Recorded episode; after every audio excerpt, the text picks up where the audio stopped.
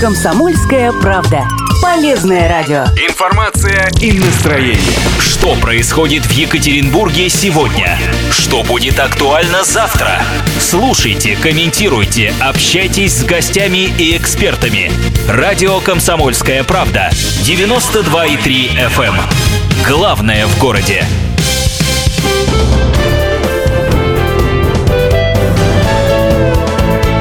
Гость в студии. Это радио «Комсомольская правда», 92,3 FM Екатеринбург, 96,6 Нижний Тагил, 89,5 город Серов. Наш гость сегодня э, Екатерина Александровна Сибирцева, начальник департамента образования администрации Екатеринбурга. Но я думаю, что информация, которую мы сейчас озвучим, будет важна и, так сказать, как принято говорить, релевантна для э, жителей всей области. Но только, так сказать, на примере Екатеринбурга. Хотел бы... Да, здравствуйте, Екатерина Александровна. Э, 3850923, телефон прямого эфира, плюс 7 953 3850923. Это наши мессенджеры, куда вы можете писать ваши сообщения. Итак, до начала учебного года. Осталось 10 дней, если так посчитать, да? Практически. да. Практически. А, Шла, как мы знаем, штатная, стандартная совершенно подготовка учебных заведений, школ к началу учебного года. В чем она заключалась, как все прошло? А, Ну, собственно говоря, действительно все в штатном режиме происходило. Каждый год мы готовим и школы, и детские сады к новому учебному году, устраняем те нарушения, которые можно устранить нашими силами без каких-то серьезных капитальных, например, ремонтов и так далее. Ну, а некоторые, например, школы в этом году и на капитальный ремонт у нас закрыты.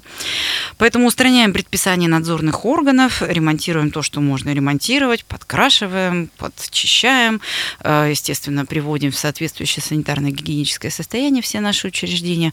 Так что сегодня все школы у нас приняты, кроме тех, которые, повторюсь, стоят на капитальном ремонте. Ну, плюс две школы у нас открываются э, 1 сентября. Это какие? У нас открывается второе здание 23-й школы в Это академическом. в академическом? Это, Да, это та самая, самая, самая большая это школа будет, в да, России, самая большая. Нет, не Россия, все-таки Свердловской области. Свердловская? Нет, да. потому что заголовков было прямо что Ну, Россия. нет, это, мне кажется, это журналисты преувеличили. Все-таки у нас э, пока Москва. таких, да, не Москва, и таких больших школ, как в Москве, у нас нет. А будет учиться в ней, ну, практически 3000 детей почти. А, Сейчас открывается второй корпус на 1000 мест, а в первом здании уже 1600 учатся. Поэтому, в общем, я думаю, что мы выйдем на эту цифру, учитывая темпы роста детишек в академическом. Но опять же, это речь идет не, не- именно не об одном здании, что все 3000 будут в одном Нет, это как учиться. раз у нас открывается второе здание Нет, на то есть несколько мест. корпусов, Да, да? два Несколько корпуса корпусов. сейчас Мгм. будет больших Так. у этой школы. А вторая, собственно говоря, школа, которая была у нас тоже на капитальном ремонте, это здание начальной школы, действующей уже гимназии номер 39 на улице Циолковского. Туда у нас зайдут ребятки начальной школы из этой гимназии, и она тоже получит второе здание, в котором будет ну, более комфортно учиться малышам. Школа номер один, которая на Вестбульваре, да, э, там ее снесли полностью, она на долгое время стояла в аварийном состоянии, заброшенная, сейчас отстроили новое здание. Очень интересная архитектура. Да, такой, да? А когда э, ее проект уникальный. Э, Мы очень надеемся, что основные строительные работы будут завершены до окончания 2018 года, и что зимой мы эту школу уже сможем начать осваивать, и в наше здание уже зимой будут переезжать, ну, по крайней мере, дети, которые учатся в начальной школе, потому что сегодня у нас очень много уже ребяток именно в начальной школе, которые ждут новое здание, а сейчас находятся в здании двух школ, 74 и школа номер 6, и это, конечно, очень неудобно. Ну да, ну да, согласен абсолютно. То есть зимы, ну хорошо, интересно, потому что я периодически там слежу за, ну как слежу, пос- поскольку проезжаю мимо, слежу за работами, которые там идут, и все задавался вопросом, успеет или не успеет. Ну, 1 здание сентября. действительно очень интересное. Собственно говоря, срок контракта у них 18 год, поэтому пока строители у нас укладываются. И, конечно, это будет просто уникальное именно здание для Екатеринбурга, поскольку э, реконструкция была очень масштабной, э, была дополнительная территория выделена со стороны завода «Эма», присоединена территория санзоны этого завода, и э, она была соответствующим образом подготовлена. Там такой рельеф измененный, и у нас вот впервые, на самом деле, такая очень интересная школа в нескольких уровнях будет выстроена. Да, интересно, правда. Хорошо. А, Как вот такой еще вопрос. Насколько я знаю, Екатеринбург отличается от других городов и областей, и вообще России э, тем, что удается, это вот, н- н- так сказать, к вашей чести, да, э, сказать, э, что удается многие работы провести быстро, потому что, знаете, как это часто вводится, так, знаете, 1 сентября или вот 31 августа еще где-то подшаманивают, подкрашивают, здесь остался плинтус недокрашенный. Насколько я понимаю, здесь у нас нет таких проблем с одной стороны, с другой стороны, многие школы принимают детские городские лагеря. Летом, и как удается это совместить? Ну, вот э, нужно сказать к чести, опять же, руководителей наших образовательных организаций и педагогических коллективов, что уже сегодня такой уровень организации труда, что мы просто конвейерным, что называется, методом работаем круглогодично на самом деле. То есть есть такое мнение, что летом э, кто-то отдыхает из педагогических работников. На самом деле это совсем не так. И э, только у нас заканчивается учебный год, тут же практически открывается лагерь. У нас в 125 школах был в этом году открыт городской оздоровительный лагерь. И, конечно, это дополнительная, безусловно, нагрузка, ведь в большинстве из этих школ открыты еще и пункты приема экзаменов, которые mm-hmm. идут в течение всего июля, июня, извините, и, и их сдают ребята и 9 и 11 классов. И с каждым годом у нас выпускников становится все больше.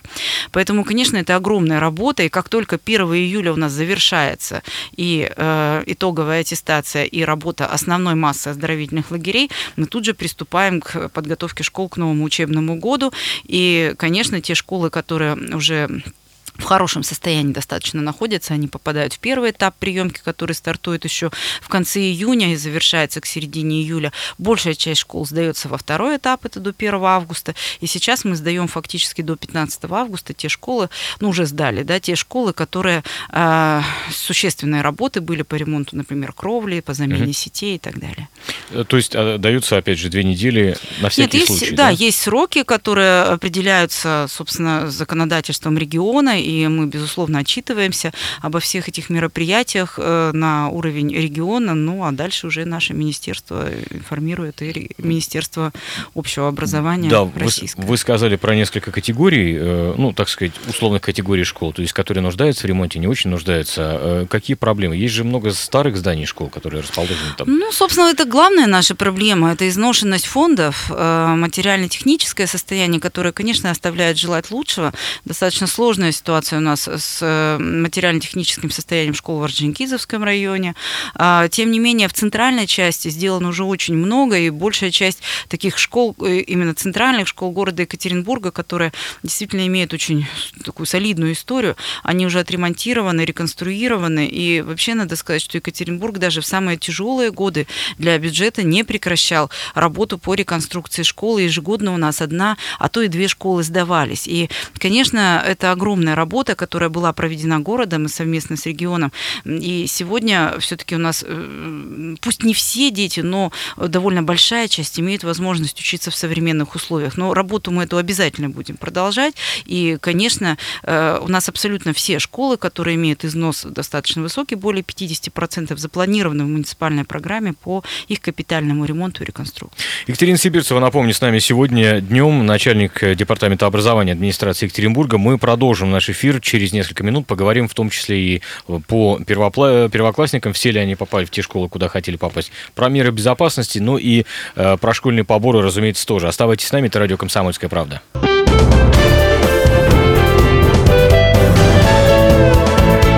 Гость в студии. Итак, гость студии, гости в студии, напомню, сегодня э, Екатерина Александровна Сибирцева, начальник департамента образования администрации Екатеринбурга, 3850923, вот телефон прямого эфира. Надевайте, пожалуйста, наушники. Угу. У нас уже есть первый телефонный звонок. Добрый день, как вас зовут? Здравствуйте.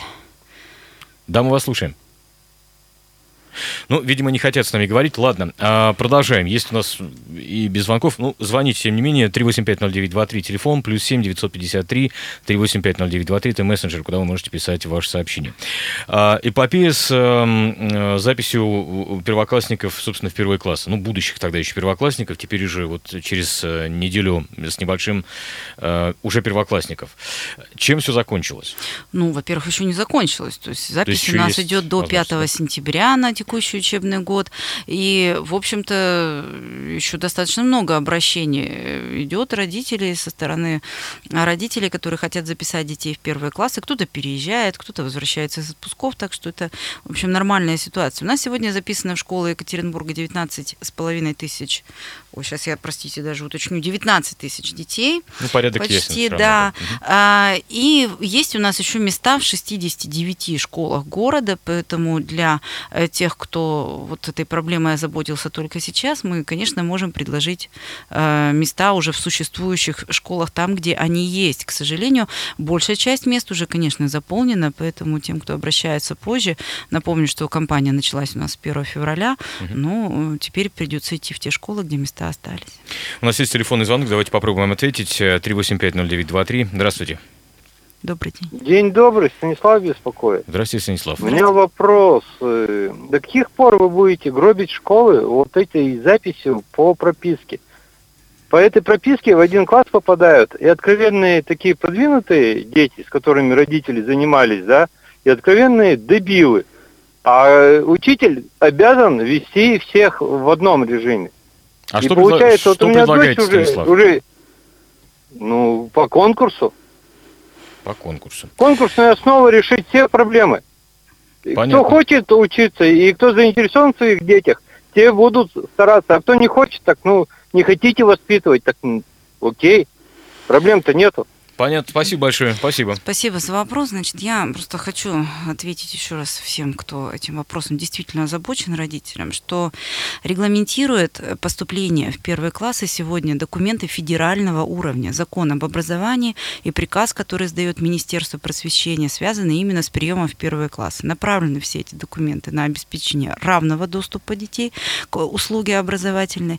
Поэтому, конечно, о приеме на конкурсной основе речь не идет, и наверное, Во всяком случае, в первый класс. В первый класс, да, это действительно справедливо, потому что отобрать детей по способностям в первый класс очень и очень сложно. И данная процедура, безусловно, нарушает права разных категорий детей. Ну, к тому так же что... мы можем, конечно, вспоминать Бетховен, Бетховенов и Эйнштейнов. Ну, здесь много можно приводить аргументов. Да, да. Я понимаю, с одной стороны, родителей, которые за это, но есть точно такие же родители, которые против. И, в общем, ни в одной стране мира прием в первые классы на основе конкурса конкурсного отбора не производится. Поэтому это такая общая мировая практика. А вот в старшие классы, начиная со ступени основного общего образования, это пятый класс и далее, да, и старше, там уже отбор возможен, и у нас есть целый ряд образовательных организаций, которые такой отбор ведут. А вот в начальную школу, мне кажется, это правильным, ребенок должен посещать рядом с домом, он должен э, иметь возможность шаговой доступности этой школы, и вот проблему шаговой доступности мы для себя, безусловно, обозначаем, и это реальная существующая в Екатеринбурге проблема, что, к сожалению, мы не всех детей можем э, отправить в шаговой доступности школы. И вот, мне кажется, с этим нужно работать и создавать большее количество мест там, в тех микрорайонах, которые сегодня строятся, или там, где появляется у нас больше малышей. Кстати, э, в этом году, насколько я помню, э, хотя, может, можете меня исправить, если не прав, был опробован принцип э, территориальный, так сказать, да, когда... Ну, он, он давно существует, этот принцип. Мы просто в этом году территории объединили. То есть мы сделали на одной укрупненной территории несколько школ. И можно было подать документы с 1 февраля в несколько, ну, в одну, а потом в другую школу, не дожидаясь 1 июля.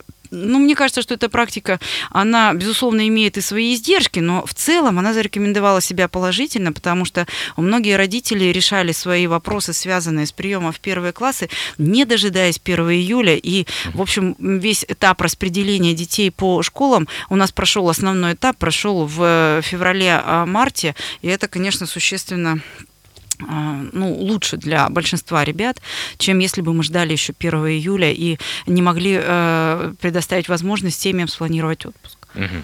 Хорошо, а как быть э, жильцам? Ну, вы знаете, что Екатеринбург очень активно застраиваемый город, да, и самый там компактный город-миллионник, строится, строится. Как быть, быть жильцам, которые въехали, удалось ли эту проблему решить, которым еще адреса да. не присвоили, да? Ну, это, к сожалению, проблема существует, да, потому что у нас дом появляется на карте города, ему присваивается адрес только, э, опять же, при наличии соответствующих документов, и мы в постановлении администрации можем его включить только когда появляется уже соответствующий адрес. Поэтому, конечно, мы детей принимаем из, из всех этих новостроек, безусловно, тоже. Но бывает иногда ситуация, что ребенок, который въезжает в новостройку уже существенно после 1 февраля, позже, да, он не может пойти в школу именно рядом с домом находящуюся. Ну, предоставляем то, что есть ближайшее, естественно, и там, где есть места. Особо остро стоит эта проблема в микрорайоне Академический, но там мы как раз приняли практически всех детей благодаря тому, что вот открылась у нас 23-я школа.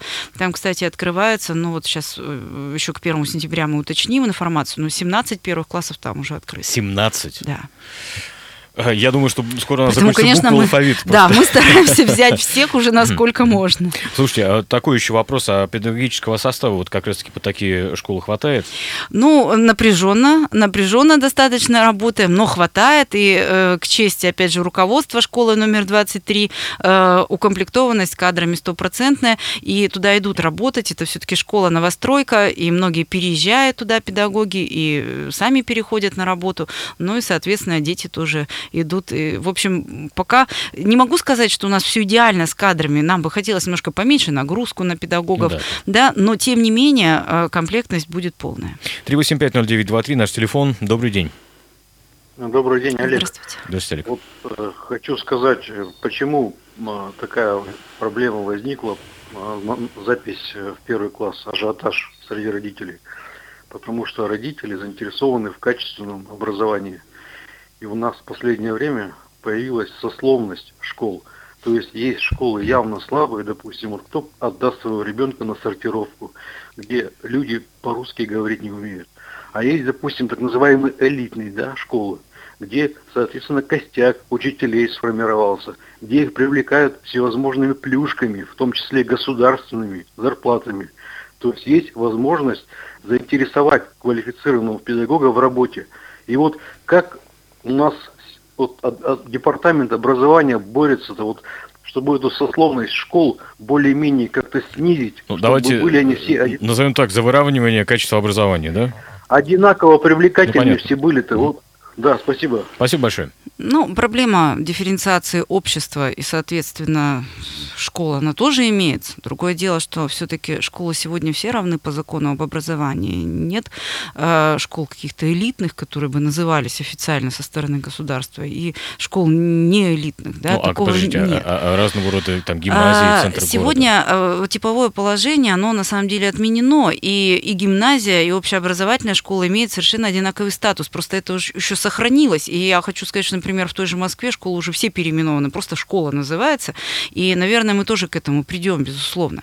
Э, Что касается финансирования и плюшек, вот о которых говорил Олег, э, значит, разница в финансировании учреждений составляет 15%. Это связано с тем, что у нас в тех учреждениях, где реализуются программы углубленного изучения, это, кстати, не только гимназии, лицеи, но и школы с углубленным изучением отдельных предметов, а И их на их много, сортировке кстати, достаточно, много, да, да. и таких школ, э, они получают вот эти дополнительные 15% на то, что у нас учебный план там более объемный по м, количеству часов, и, конечно, подготовка там более такая углубленная по отдельным предметам ведется. Но это не значит, что у нас общеобразовательные школы плохие. Этого э, тоже нет. А, кстати, на сортировке у нас крайне востребованы школы. Вот есть такой стереотип о том, что у нас действительно есть вот школы для мигрантов или еще что-то. Ну вот 149-я школа, я, кстати, их планирую вот посетить или 1 сентября, если получится, или 3 буквально вот в начале учебного года.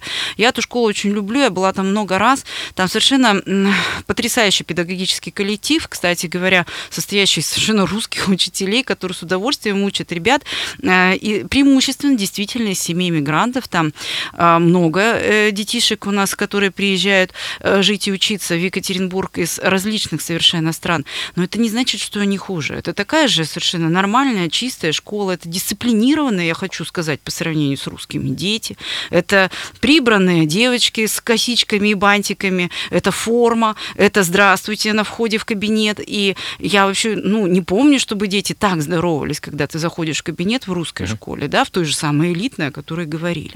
Поэтому, знаете, сравнивать качество образования, вот э, хорошая школа, она для каждого своя. И нет э, каких-то элитных школ, это тоже журналистский определенный штамп, Ну да. и нет откровенно плохих школ. Поэтому, конечно, над этим надо работать. Мы, кстати, сейчас запускаем большую муниципальную программу по работе со школами с низкими образовательными результатами, и это и наша цель в том числе. Но мне кажется, вот такие стереотипы не стоит тиражировать. Э, Я знаю, я вам больше скажу, несколько человек моих там достаточно близкие друзья или знакомые, которые убеждены, у них прямо убеждение, что мой ребенок, они отучились в гимназиях, лицеях и так далее, мой ребенок пойдет в обычную школу. Ну, я тоже абсолютно к этому нормально обычно. отношусь, Да. конечно.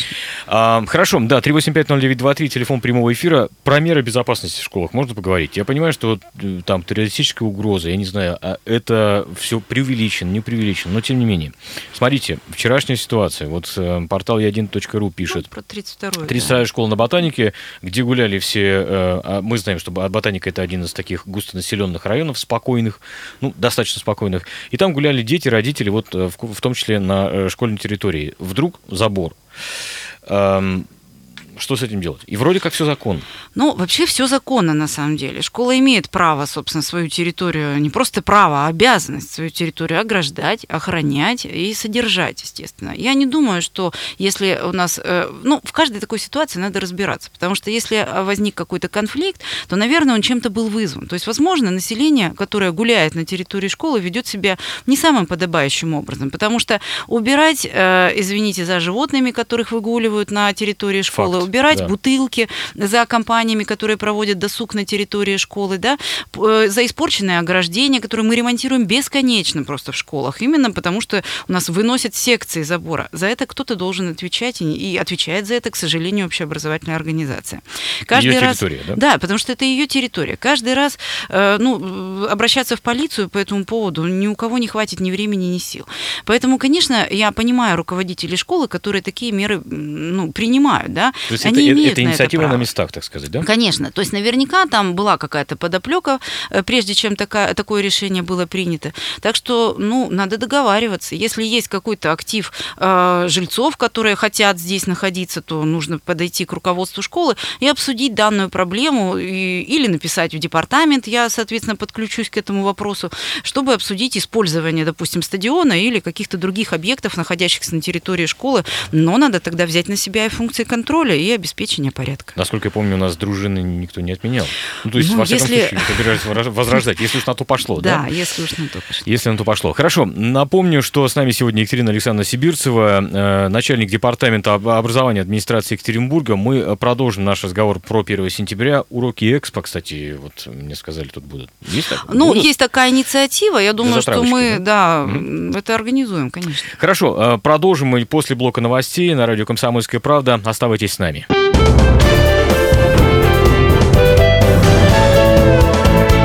Гость в студии. Гость студии, напомню, Екатерина Александровна Сибирцева, начальник департамента образования Екатеринбурга. 3850923 наш телефон, плюс 7 953 3850923. Это мессенджеры, куда вы можете писать сообщения. Давайте в институт по прописке тоже будем брать, предоставить всем э, равные права. Не, ну, чушь. Мы уже проговорили, в Ну, принципе, этот момент, да, насколько я вот помню. почему-то некоторые зрители до сих пор считают, что вот это инициатива муниципалитета. Вот по прописке брать, без прописки брать, там, временную, постоянную.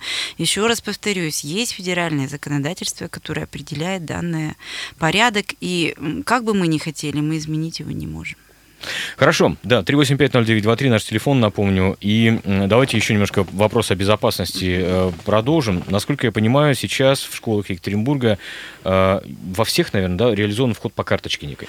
Ну, почти во всех там, где Да? техническая возможность есть. У нас есть порядка 10 школ, где этого нет, но там просто негде ставить. Мне просто сегодня, буквально узнав о том, что вы придете к нам в эфир, э, пару человек вос- реально восторженно рассказывали о том, о том, как эта система работает. Вот вот просто люди, которые, с которыми мы общались. И, насколько я понимаю, по этой же карточке оплачиваются обеды. Да, питание. И родитель И может транспорт. дистанционно, транспорт, и родитель может дистанционно посмотреть, что ребенок Да, съел на конечно, обед. конечно. То есть это на самом деле да, система так работающая. все работает уже, причем несколько лет. Это только Екатеринбург или Ну, такой сервис опыт? реализован именно в таком формате в Екатеринбурге, но, в принципе, питание по картам, доступ по картам, он реализован во многих уже муниципалитетах, в той же Москве и в крупных городах-миллионниках. Но вообще надо сказать, что в этом смысле мы очень продвинутые товарищи. Ну, я имею в виду Россию в целом, а не только Екатеринбург, но у нас в частности. Я не так давно э, была в Ганновере, в Германии, была у них в муниципальных школах, и они с большим удивлением смотрели вообще на нашу Е-карту и спрашивали вообще, что это такое, да, то есть они даже не представляют, что такие сервисы есть. И более того, у них даже электронного дневника в школе нет. И когда ну, мы задали вопрос, а как-то вот осуществляется общение с родителями через электронный дневник, нам сказали, что нет, у всех есть есть электронная почта, и нам этого достаточно. То есть э, такого сервиса, как именно электронный дневник, который внедряется сейчас в школах Екатеринбурга, есть уже ну, в большинстве школ. И э, есть часть школ, которые вообще ушли от бумажного э, документа оборота, из журналов наших традиционных и дневников. Э, вот такого, к сожалению, в общем-то, не везде найдешь, на самом деле. Ну да, согласен абсолютно. Я не буду вас спрашивать, как там реализованы вопросы безопасности. Нормально реализовано, Реализовано, там все правильно, да. по законодательству о защите персональных данных. А, вот так вот, да? Конечно. Нет, я имею в виду именно доступа, доступа в школу.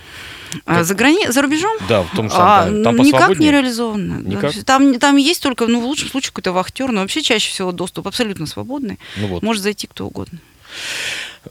Это и, И плюс, камер, и кстати, плюсы, и нет. минусы. Камер, кстати, нет Да. тоже, да. Ну ладно, хорошо. Вопрос следующий. Вот по поводу первоклассников мы с вами уже вроде бы все обсудили, а и- еще один вопрос, который у меня тут возник в, в голове. Те, кто готовится э, детей отправить в школу не в этом году, а в следующем, например, или там в- уже смотрит, что дети уже подрастают, есть ли какой-то, не знаю, там ресурс, который объединял бы э, все площадки, э, которые ведут подготовительные курсы в школе? Ну, такого ресурса именно вот городского нет. Надо, кстати, задуматься. Хорошая мысль. Мы можем, в общем-то, собрать эту информацию и на нашем сайте ее представить. Ни- никакого труда это особого не составляет. Но у нас практически уже в 100% школ, которые ведут прием в первые классы, есть подготовительные курсы. Поэтому на сайте любого учреждения вы можете эту информацию получить, узнать. Сейчас, кстати, как раз идут уже запись на данную услугу. Как правило, они начинаются в сентябре, может быть, не с первого, а чуть попозже, чтобы родители могли определиться. И уже можно, в общем, записываться. Э, Школа развития, надо сказать, для дошкольников, она не является, э, так скажем, фактором, который определяет приоритетность поступления в эту образовательную организацию. Это надо тоже родителям понимать. Э, Но, тем не менее... это не обязательно. Это не обязательно, абсолютно. Но такая пропедевтическая функция для ребенка, организационная, какая-то, ну, такой элемент привыкания к школьному режиму, наверное, имеет место. Хорошо, еще один звонок у нас есть 3850923. Добрый день. Алло, здравствуйте. Здравствуйте. Да, слушаем вас. А, Меня Евгения зовут. Хотела спросить про дошкольное образование, а, касаемо кратковременных групп Мгм. для ребенка, чтобы ну, ребенок как-то привык к садику, и родителю было уже Мгм. попроще потом на работу устроиться. Почему так мало таких групп, и в них сложно попасть? Вот А, Евгения, а если можно, стоит. по- поясните нам, что, что это такое? Я просто не совсем в курсе. Кратковременная группа Да. это когда на полдня ребенок ходит. в А, понятно. Да, действительно, Спасибо, спасибо проблема, большое. да, спасибо большое, такая есть, и мы планируем расширять количество этих мест. Это почему их мало, объясню. Это связано с тем, что у нас вообще мало мест для детей для трех лет. То есть у нас вот очередь там составляет порядка 18 тысяч детей от двух до трех лет, а мест у нас городу, да? да, четыре с половиной тысячи. То есть именно вот этих детей младшего возраста мы, к сожалению, не можем взять всех в полном объеме и на группы, естественно, кратковременного пребывания тоже. Поэтому задача такая есть, расширять количество таких групп. Мы действительно их будем делать больше. И э, надо просто указать в карточке, что вам нужна, ну, когда вот э, родители встают на учет э, в отделе образования района, э, что нужна такая группа, и обязательно это будет учтено при комплектовании, по возможности она будет скомплектована. Но, к сожалению, да, проблемы есть, поэтому следующий этап э, в дошкольном образовании – это именно расширение количества мест, э, собственно говоря, в соответствии с теми поручениями, которые даны президентом, для именно детей раннего возраста, в первую очередь от двух до трех лет. Сейчас будем все садики строить только с ясельными группами. Хорошо. Э, Следующий вопрос, который также вот мы обещали поговорить, это школьные поборы. Смотрите, бюджет муниципалитета, ну, любого, ну, Екатеринбурга вот в частности, он формируется в очень большой части из налогов на доходы физических лиц. Да? Это один пункт, который мы держим в голове. Второй пункт э, заключается в том, что образование это, пожалуй, самая расходная часть э, бюджета. Да? 50%, да. 50%. У вас, Екатерина Александровна, в распоряжении самый большой кусок денег, да? Ну, надо ну и только самая расходная э, действительно да, часть, да. понимать, что вот из этих э, 50% 84% это заработная плата. Конечно. Поэтому мы э, обязаны да, выплатить зарплату, это защищенные статьи. Далее следующая статья это коммунальные расходы, да? следующая статья это содержание имущества, приобретение учебников, учебных пособий, мебели и прочее, То прочее. есть вот такой приоритет, да, Да, значит, конечно, нет, дело даже не в приоритете, это, это то, что мы обе- обязательно понимаю, да. должны выполнить, да.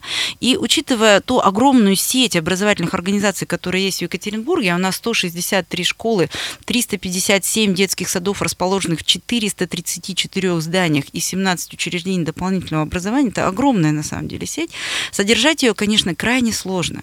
И сегодня мы сталкиваемся ну, с реальным недофинансированием по части именно содержания и охраны э, не столько даже имущества, сколько детей в первую очередь. Потому что, конечно, мы очень озабочены тем, чтобы дети у нас учились в безопасных условиях. И если мы можем поставить забор, закрыть калитку, да, поставить камеры и прочее, все равно физически человек на объекте должен быть. Сегодня мы муниципально, так скажем, можем позволить себе ввести в штатное расписание ставку сторожа и вахтера. Но это, к сожалению, недостаточно для того, чтобы наши родители в первую очередь понимали, что дети находятся под защитой. И были поэтому да? ЧОПы, конечно, нам нужны охранные предприятия, которые сегодня эти услуги будут выполнять. Пока мы средства эти найти не можем. Мы обращались уже неоднократно на уровень регионального бюджета за, с такими же средствами. Ну, там тоже сложности. И в результате вопрос находится пока что в подвешенном состоянии. Мы работаем, безусловно, над этой проблемой, но вот пока мы вынуждены зачастую руководители обращаться к родителям с просьбой, ну, в общем, вот эти услуги взять на себя. Хорошо, смотрите, давайте тогда мы поймем. Э, Здесь понятно. Но, Но мы это можем- опять же добровольно. Добровольно. Это Родители могут нисколько требовать не- отчетность. Они не могут, а обязаны требовать. Но они обязаны ее требовать с того, собственно говоря, кто, э, на чей счет эти э, средства перечисляются. Если это добровольное пожертвование, перечисляющееся на счет школы, то школа и должна отчитаться о расходовании Ну, средств. Да.